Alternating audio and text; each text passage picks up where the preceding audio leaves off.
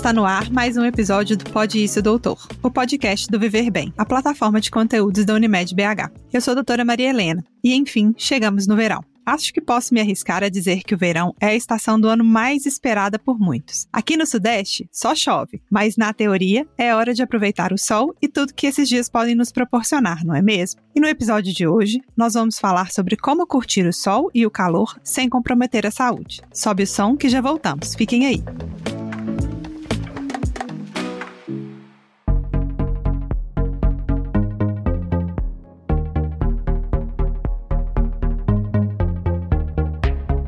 Quando falamos de verão, a primeira coisa que nos vem à cabeça é o sol e, consequentemente, os principais cuidados que devemos ter ao nos expor ao sol. Alguns dos nossos hábitos regulares também sofrem mudanças durante o verão e, por isso, também precisamos da nossa atenção. Por exemplo, alimentação. O tema é muito vasto e vamos falar sobre vários aspectos nesse episódio. Como sempre, não estou sozinha nessa. Tenho comigo a companhia de dois craques para batermos um papo sobre esse tema. Começo pelo Dr. Dalton Nogueira Moreira. Dr. Dalton é dermatologista e clínico, mestre em dermatologia pela Faculdade de Medicina da Universidade Federal de Minas Gerais e atua no Centro de Referência em Doenças Infecto-Parasitárias Orestes Diniz, da Prefeitura Municipal de Belo Horizonte e da UFMG. Seja bem-vindo, Dalton. Muito obrigado pelo convite.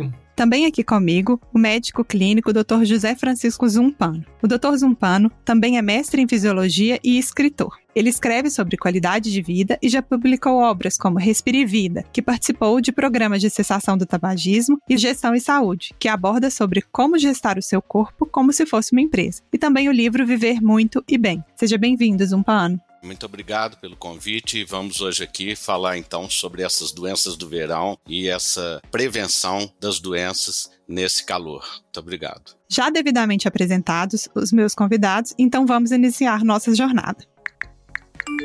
De fato, e com razão, sempre ligamos o verão à diversão, ao lazer, às férias e ao descanso. Pensamos em dias de praias, bons momentos na piscina e tudo mais que combina com um bom dia ensolarado. Começando com o zumpano. Quais são os cuidados que a gente deve ter antes, durante e depois da exposição ao sol? Olha, a gente que é clínico e trabalha no pronto-socorro e vê chegando nos hospitais os problemas durante a época do verão, a gente se depara primeiramente com problemas na pele, porque a exposição da pele ao sol gera queimaduras, assim como também gastroenterites, conjuntivite, insolações e esses problemas que poderiam ser evitados se as pessoas tivessem assim o bom senso de prevenir, tentar fazer algumas medidas antes da diversão, antes de pegar o sol, a praia, o mar. Outros problemas também com o calor é que os mosquitos se proliferam. Então, doenças como a dengue ou mesmo mesmo a hepatite são comuns também a pessoa adquirir durante as idas à praia, porque os alimentos ficam mais expostos e também mosquito que pode ter contato com urina, fezes e contaminar os alimentos. Os alimentos podem estar crus também e proliferarem as bactérias, os fungos e a gente tem que sempre pensar numa higienização um pouco maior durante o verão. Pensando então agora assim, antes de eu me expor, quando a gente está planejando a nossa viagem, quando estou planejando a ida para a praia, o que, que você recomendaria que as pessoas fizessem em termos de saúde individual? Você acha que uma caprichada na hidratação antes de se expor é uma boa medida? Quais são os cuidados que a gente deve ter pensando num cuidado individual? Pensando em prevenção, sempre o planejamento e o cuidado com o corpo planejado sempre evita muitos problemas de saúde. Então devemos desde de que uma boa hidratação, colocar na mala o protetor solar, o repelente de insetos e também fazer um planejamento do local que vai ficar, alimentação onde vamos comer, a higiene do local. Isso tudo deve estar no nosso planejamento de viagem. Dalton, pensando agora nos cuidados com a pele, o que, que você acrescentaria?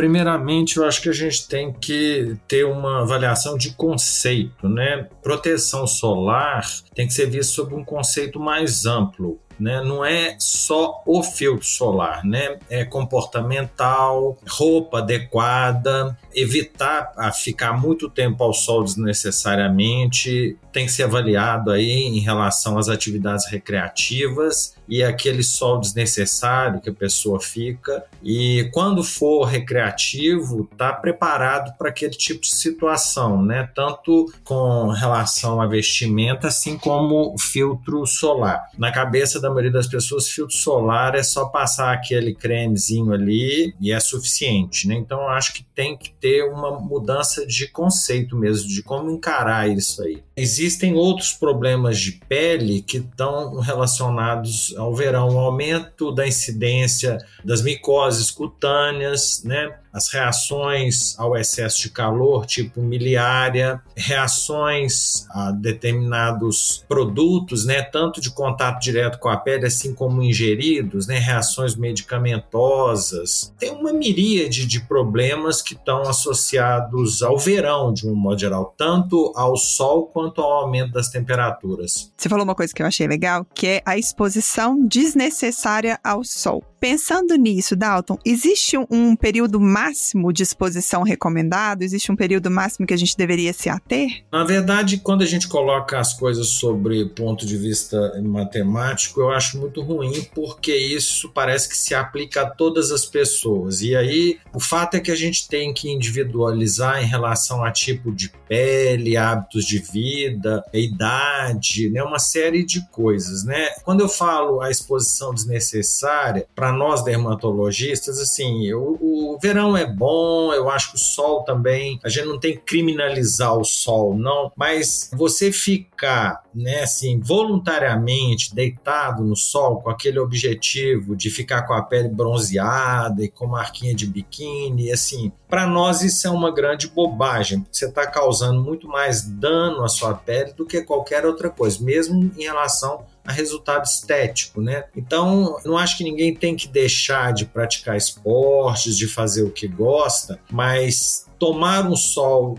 simplesmente por tomar sol, estar ali debaixo do sol sem nenhum tipo de proteção, para mim não é razoável. E quando a gente pensa ainda na questão da exposição solar, pensando que a gente tem o protetor solar é, como um aliado, o protetor solar ele realmente sai na água? E quando que a gente deve reaplicar? Eu tenho o hábito de orientar meus pacientes a não botar muita confiança naquele númerozinho lá que é o FPS, né? Porque existem várias variantes que vão influenciar na eficácia do protetor solar. O protetor solar sai na água sim, alguns saem com mais facilidade, outras com menos, mas ele sai. Então, o ideal é que a pessoa ao sair da água, ela reaplique, e independente do FPS. Um conceito errado que a grande maioria das pessoas tem é que esse fator de proteção solar ele se refere à potência, né? Que o filtro ali, ele, um filtro 90 é três vezes mais potente do que um 30. E não é essa a relação. 90 significa que ele é três vezes mais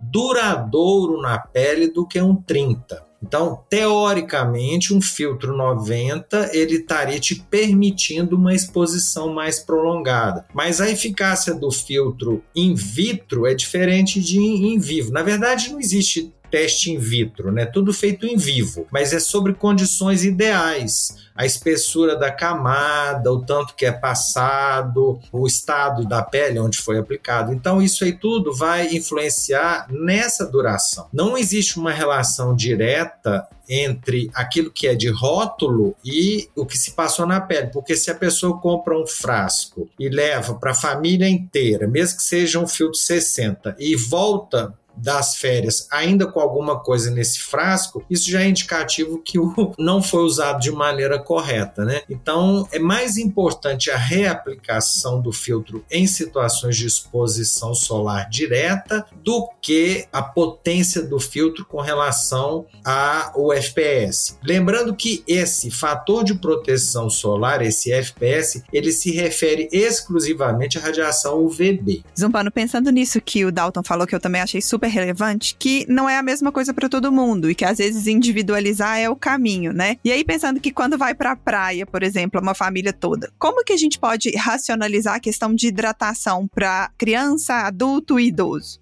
Olha, é sempre bom todos darem um exemplo, os adultos darem o exemplo de levar uma garrafa consigo de água, manter sempre o exemplo da hidratação para as crianças e também tentar motivar as crianças a beber água, colocando um pouco de sabor na água. Essas águas saborizadas ajudam demais a fazer com que as crianças fiquem mais hidratadas. Agora, também não podemos esquecer que a gente está indo por umas férias, curtir a praia, curtir o sol, brincar e tem que fazer isso de maneira lúdica, sem negligenciar uma proteção, mas também sem ficar com muita obsessividade, com medo de todas as doenças. Nós temos que ter esse bom senso de ter uma harmonia entre o cuidado e o divertimento. Acho isso importante também. E na hora de hidratar, Gatorade é melhor do que água? água seria a melhor opção, mas esses que têm alguns nutrientes também são muito bons, porque tem uma reposição de sódio, de potássio e de nutrientes que pode ajudar também na hidratação, de preferência os naturais, como água de coco, um suco, mas com mais água e menos açúcar para tentar hidratar mais, sendo mais saudável. Então a gente pode recorrer sempre à água, mas tem outras alternativas, tipo água de coco e, Gatorade ou esses repositores. Mas cerveja não hidrata não, né? É, sempre tem o álcool. O álcool é um problema complexo, que embora seja parte da diversão, a pessoa que bebe tem mais chance de afogamento, tem mais chance de ficar tomando sol desnecessariamente, dormindo no sol. Isso tudo pode influenciar negativamente. Mas eu acho que o bom senso deve deve prevalecer e uso moderado e sempre com cautela para não ter nenhum abuso em relação ao prejuízo da saúde. Agora, se a gente estiver pensando que a gente está falando aqui sobre como que a gente pode se planejar, como que a gente pode prevenir algum dano, e às vezes esse dano vai acontecer. Dalton, às vezes o dano da pele ele acontece e é normal queimar, descascar, ficar vermelho, ou isso já, é, já marca um dano na pele? É, na verdade, a partir do momento que houve a queimadura, o dano já ocorreu, né? O próprio bronzeamento já é um mecanismo de defesa da pele, que você tem um aumento de produção de melanina para proteger a pele de uma agressão. Então você precisa de uma agressão para que ocorra o bronzeamento. No caso do dano agudo, que é a queimadura, o ideal é sempre evitar que aconteça, sempre diminuir o tempo de exposição e usar os métodos de proteção, sejam eles o filtro solar e os métodos de barreira, né? Hoje tem roupas, né, com proteção UVB, mas evidentemente qualquer roupa com uma trama mais fechada que a pessoa esteja usando, ela já ajuda muito nessa proteção. Aí, boné, chapéu, essa coisa toda, né? E quando que um paciente deve procurar um médico para poder fazer uma avaliação do dano na pele, esse dano agudo que a gente está falando? No caso do dano agudo, né, você tem graus variados de intensidade relacionado à área de exposição, né, quando houve uma queimadura muito extensa, a presença de bolhas também é outro marcador de gravidade. E o mais grave é quando você tem desregulação da temperatura, né? Quando a pessoa fica com a temperatura acima do normal, próximo de 40, que é os casos de insolação. Aí acho que até o Zumpano pode falar melhor sobre isso do que eu. Esses casos, né, no caso se tem queimaduras extensas ou tem insolação. Insolação seria caso de uma busca imediata, né? E no caso de queimaduras mais extensas, aí pode ser um agendamento ou uma coisa um pouquinho menos urgente, vamos dizer assim, né? Zumpano, eu queria te ouvir sobre as orientações para insolação. Em relação às orientações para insolação, é principalmente a hidratação. Agora, a exposição ao sol quando chega a dar queimaduras, em geral, que vai para o pronto-socorro são as pessoas mais negligentes, ou que beberam e fizeram exposição prolongada ao sol por dormir no sol. Em geral, as pessoas que tomam sol para bronzear, em geral, elas passam algum protetor solar. Mas são essas pessoas que negligenciam que vão para o hospital com queimaduras que podem ser brandas, só uma vermelha vermelhidão na pele, mas se a extensão for muito grande e se for criança, isso pode levar a uma gravidade. E quando a queimadura é maior, que já chega a dar bolhas e atinge mais do que 15 a 20% da área do corpo, isso pode levar até uma internação e pode prejudicar bastante a saúde da pessoa e estragar totalmente as férias. Então, isso seria um cuidado muito grande para evitar essas queimaduras. Agora, se a gente for pensar nas crianças e nos adolescentes que vão querer ficar, às vezes, tempos ali fazendo um castelinho, ou às vezes até um beach tênis, né, que é um esporte que está na moda, quais são os melhores horários para essa exposição? Esse horário sempre tem que ter o bom senso, mas normalmente o sol antes das 10 e depois das 4 horas, Dalton pode até confirmar isso, é o melhor para proteção da pele. Por outro lado, também, adquirir vitamina D seria um horário até de 10 às 15. A gente tem que ter muito bom senso para tomar o sol e evitar o abuso de maneira natural, ficar na sombra, não acordar tarde para ir para a praia ao meio-dia. Essas minúcias de horários seria muito importante para que você aproveite para fazer os exercícios, um jogo, no horário antes das 10 e depois das 4 da tarde deixando esse horário intermediário para uma sombra. Eu ia salientar isso aí também, que a conversão né, da vitamina D ela só é realizada pelo UVB. E o, o UVB não é constante, né? ele vai ter o pico exatamente nesse período. O UVA é mais ou menos constante o dia inteiro. Então, a questão da vitamina D, o que a gente tem que lembrar é que para uma síntese de vitamina D, você precisa de uma exposição regular, né? Quer dizer, não é aquele sol que você fica várias horas ao sol no final de semana.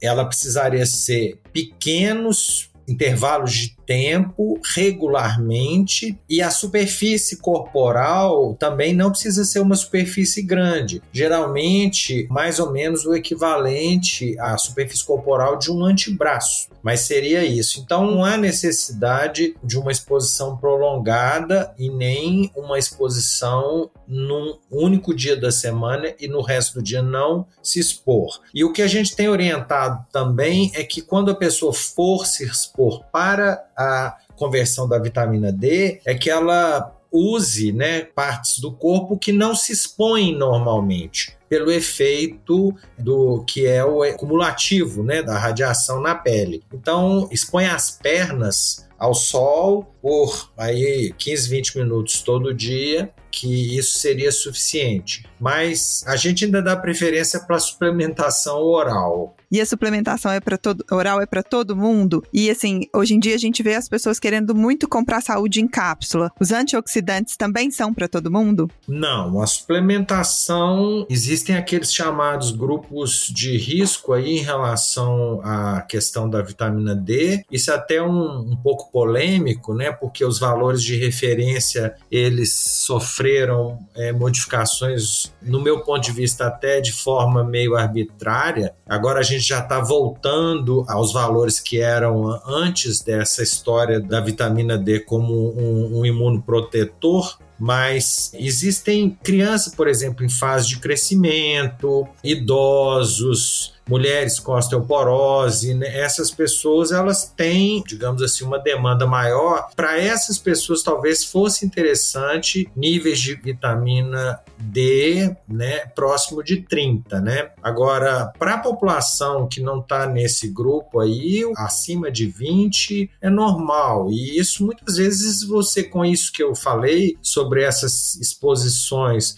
diárias, né, em superfície corporal pequena e frequentes, elas são suficientes. Gente que vive em né, acamados também, pessoas que trabalham em ambientes fechados o tempo todo, que não toma sol nunca, aí mesmo que não seja pessoas que caracterizam esse grupo de risco, elas teriam indicação de suplementar sim. Agora, quanto aos antioxidantes, os antioxidantes de uso oral, né, suplementação também de algumas vitaminas e tal, isso ainda precisa de mais estudos científicos, né? Há uma, digamos que é, as evidências, já algum grau de evidência de que há algum tipo de favorecimento, mas isso ainda não é uma coisa muito sólida. As de uso tópico, como antioxidantes na pele, né, a vitamina C tópica é o que tem, aparentemente, os maior robustez científica. Zupana, a gente falou bastante de quando falha a hidratação para a pele, mas eu queria voltar um pouquinho na desidratação como um todo, assim. Como que a gente faz para identificar que uma pessoa está desidratada? E, em geral, quem mais sofre são as crianças e os idosos, que às vezes não vão ter muito esse julgamento, né? Como que a gente pode fazer essa avaliação?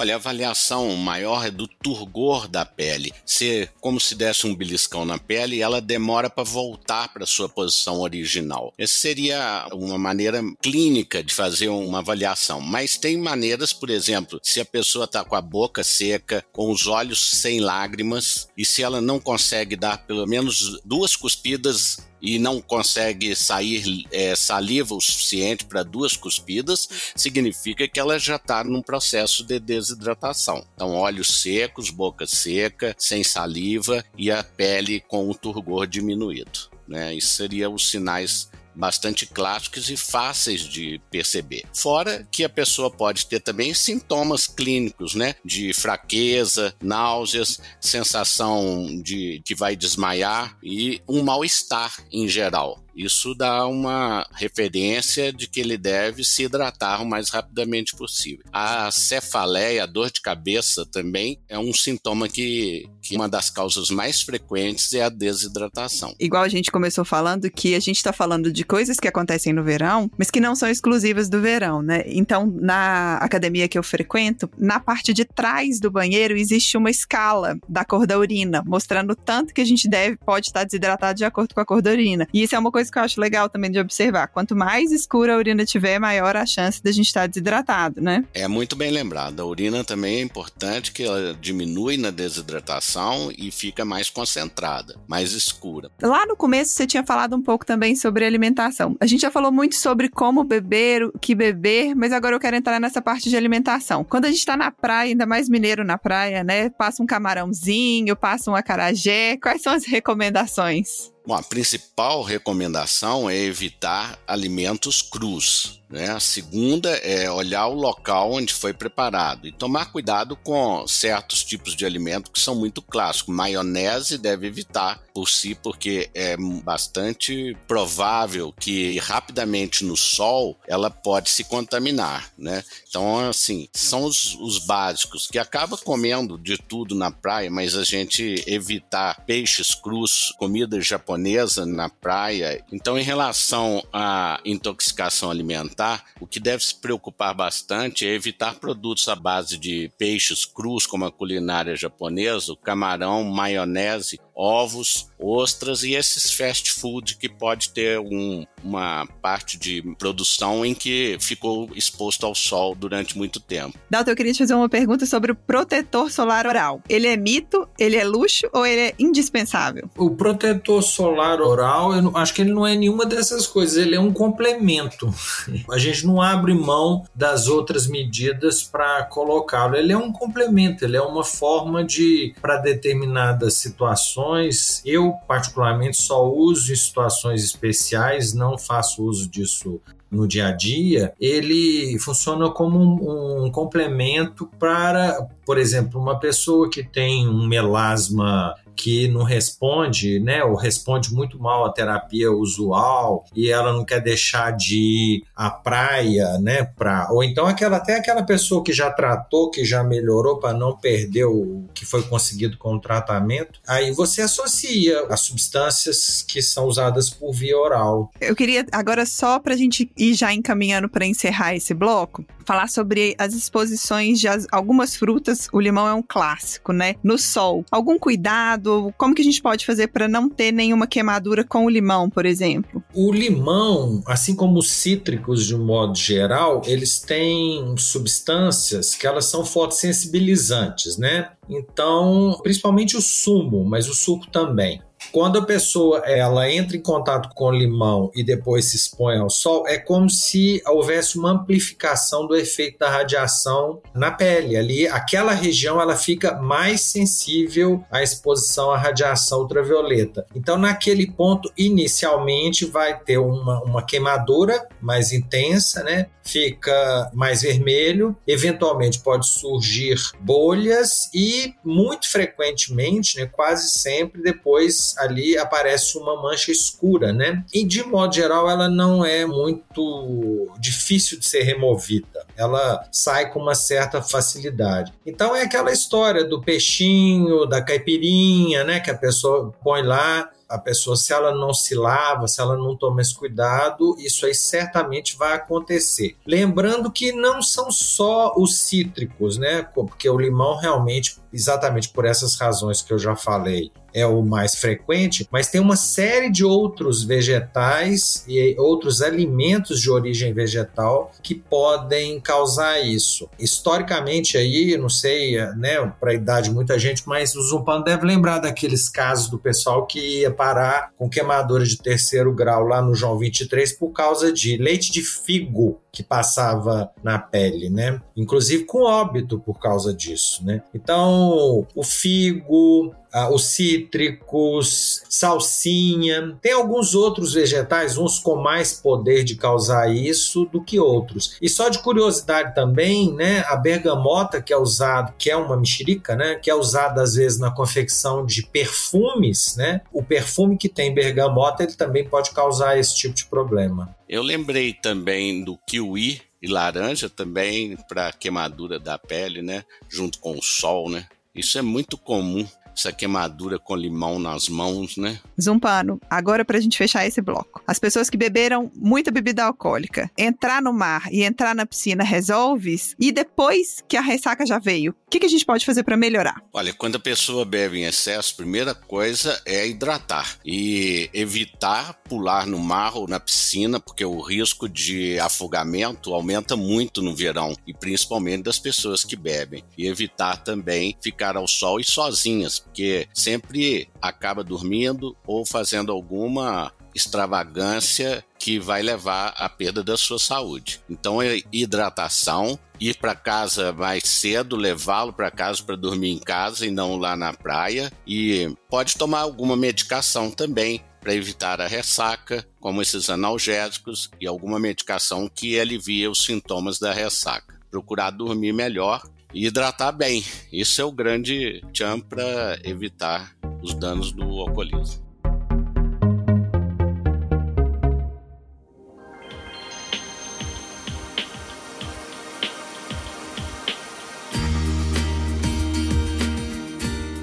Bom, então agora a gente vai entrar no segundo bloco. E esse bloco é para a gente falar um pouco mais das consequências crônicas, assim, o que não é agudo da exposição solar. E meu viés de oncologista não me deixa falar de exposição solar sem falar de câncer de pele, né? Dalton, quais são os principais sintomas que a gente pode ficar atento para poder olhar que aquela lesão de pele é uma lesão provavelmente não é benigna? Essa pergunta sempre é feita e eu acho sempre complicado responder, porque é muito difícil a gente simplificar isso, né? Os cânceres a gente divide o câncer de pele em três grupos, né? O melanoma, os cânceres de pele não melanoma e aqueles cânceres que não são associados a sol. No caso dos carcinomas, né? Eles são consequências de uma exposição crônica, na maioria das vezes vão acontecer depois de muitos anos de exposição, às vezes são precedidos de, de lesões pré-malignas, tipo ceratoses actínicas, que vai precisar de uma oncovigilância depois, né? Agora, para o paciente perceber e chamar a atenção do que, que pode ser um carcinoma, né? O base celular que é o mais comum deles, ele é muito frequente a ulceração, né? Então ele forma aquela feridinha, que forma casquinha, que solta e, em vez de cicatrizar, forma outra feridinha e assim sucessivamente. Agora, o, carcinoma espinocelular ele já é um pouco mais, digamos assim, de mais caras, ele tem mais formas de apresentação. Mas é aquela lesão esquisita, né, que surge ali, a pessoa percebe que está havendo crescimento, tem algum grau de digamos assim, como se ela estivesse entrando para dentro da pele, Então, esses seriam sinais importantes para chamar atenção. No caso do melanoma, a relação com o sol já é um pouco mais complexa, né? Parece que o, o que mais importa são exposições mais intensas e agudas com queimadura solar na infância e adolescência. Por isso que as áreas de prevalência do melanoma, o melanoma cutâneo, né, tem, tem outros tipos de melanoma, mas é o dorso e as coxas, né? São áreas onde eles acontecem, que não são regiões que estão expostas frequentemente. E a forma de identificar é aquela pinta que não existia, que aparece e vai crescendo. Sintomas tipo coceira, ulceração, esse tipo de coisa, isso é muito tardio, né? Isso acontece já em fases em que o melanoma já é metastático. Então isso não ajuda muita coisa não. Eu acho que Existem também aqueles pacientes que têm risco maior, o tipo de peles, pessoas que têm muitas pintas, né? Essas pessoas teriam que ter um cuidado maior, pessoas de pele muito clara, pessoas com histórico familiar, né? Então, é, talvez essas sejam algumas dicas que a gente poderia dar para as pessoas ficarem atentas. Tem dois mitos que aparecem muito no consultório para mim, que é o primeiro que, não, eu não tomo sol, eu só faço bronzeamento artificial. Eu queria ouvir de você, Dalton, se você acha que essa é uma boa troca. E um outro mito que eu escuto também é, eu sempre passo protetor solar quando eu tô na praia. Só quando eu não tô na praia que não precisa. Eu queria que você comentasse esses dois mitos. É, o primeiro, com relação ao bronzeamento artificial, a gente deve lembrar que a Anvisa proibiu o bronzeamento em cabines desde 2009, né? Então, é um procedimento que, quando ele é feito, ele está sendo feito em desacordo com as normas sanitárias. Não é permitido mais. Hoje é até mais difícil de você ver alguém anunciando em jornal, esse tipo de coisa, porque não existe bronzeamento artificial seguro. Agora, a gente também tem que separar o bronzeamento artificial com cabine, com fonte de radiação ultravioleta, do bronzeamento cosmético. O bronzeamento cosmético que usa a dihidroacetona, alguma coisa assim. Ele provoca a acetona aí, no caso a dihidroacetona, ela reage com a queratina da pele e muda a cor da queratina. E é uma coisa que não tem risco nenhum, não tem nenhuma relação com câncer de pele. Então, bronzeamento, que a gente chama de cosmético, né, que é a base de produtos que reagem com a queratina, não tem nenhum risco de câncer de pele. É aquela mesma história, né? O, o paciente tem que ser individualizado um paciente com um histórico pessoal ou familiar de carcinomas, um paciente com pele muito clara, um paciente com múltiplos nevos, pintas, né, portador de o que a gente chama de síndrome do nevo displásico, pessoas de mais idade que têm múltiplas ceratoses actínicas. Então, o subtipo de pele, né, classificação de Fitzpatrick de 1 a 6, do mais claro para o mais escuro,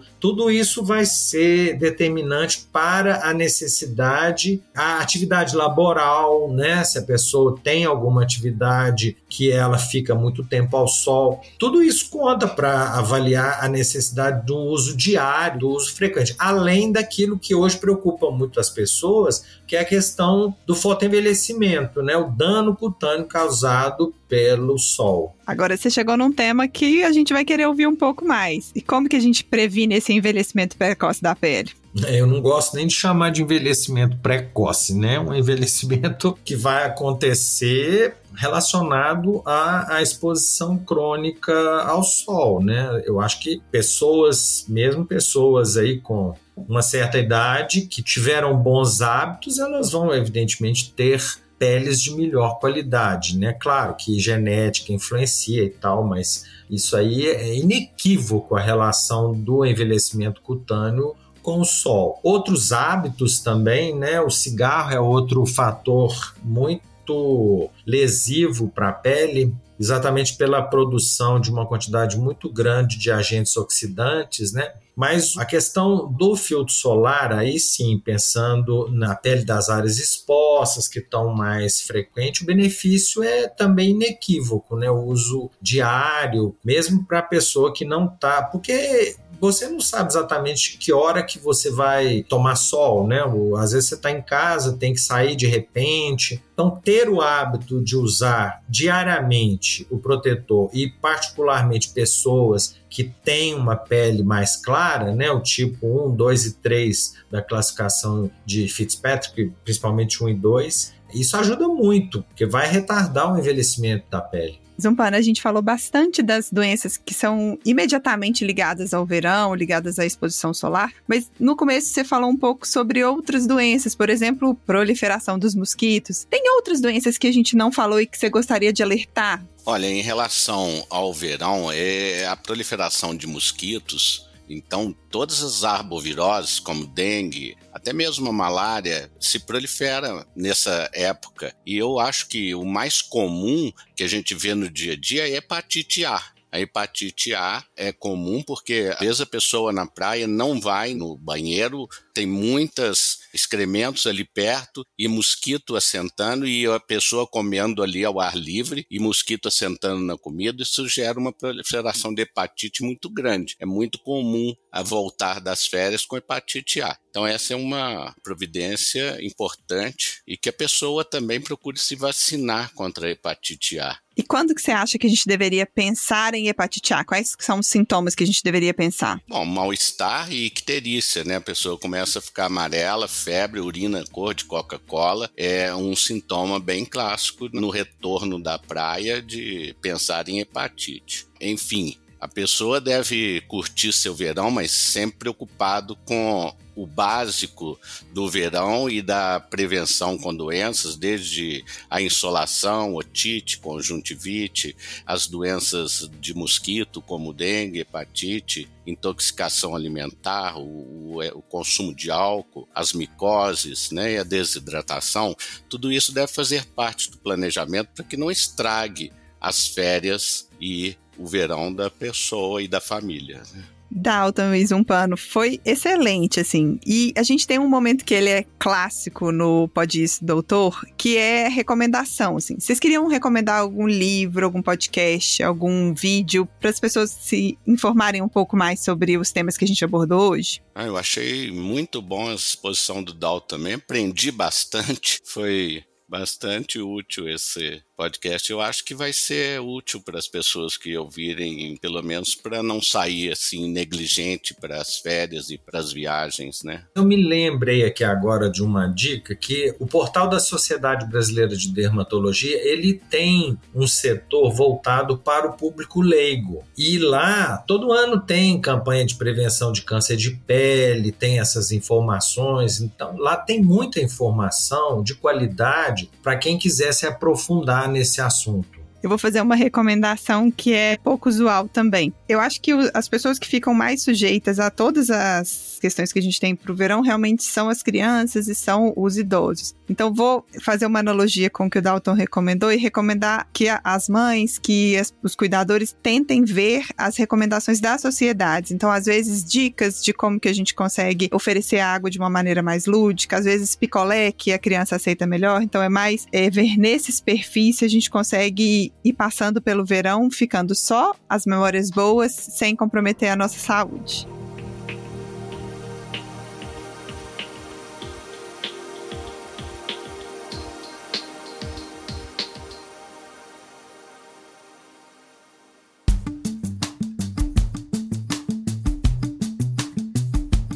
Muito obrigada pela presença de vocês. Eu tenho certeza que os esclarecimentos valerão muito para as pessoas que ouviram esse podcast e espero que vocês tenham gostado. Muito obrigado a vocês. Quero me despedir e desejar um bom verão a todos. Agradecer o Dalto porque foi muito útil para mim o que ele falou sobre as doenças da pele e a todos vocês de estarem nessa maratona de levar esse conhecimento tão bom à população. Obrigado, viu? Agradeço o convite. Achei que foi muito produtivo, muito muito bom, bate-papo excelente, também aprendi muito aqui, foi bastante esclarecedor e que as pessoas que nos escutam aqui aproveitem o verão com juízo, né? Saiba aproveitar sem ter amolação depois, né? Você que nos acompanhou, não deixe de acessar o portal Viver Bem. Lá você encontra uma série de conteúdos de saúde e dicas para curtir o verão e o sol à vontade, sempre com muita proteção e cuidado. Acesse viverbem.unimedbh.com.br e confira. O link está na descrição do episódio. Agradeço a vocês e até breve.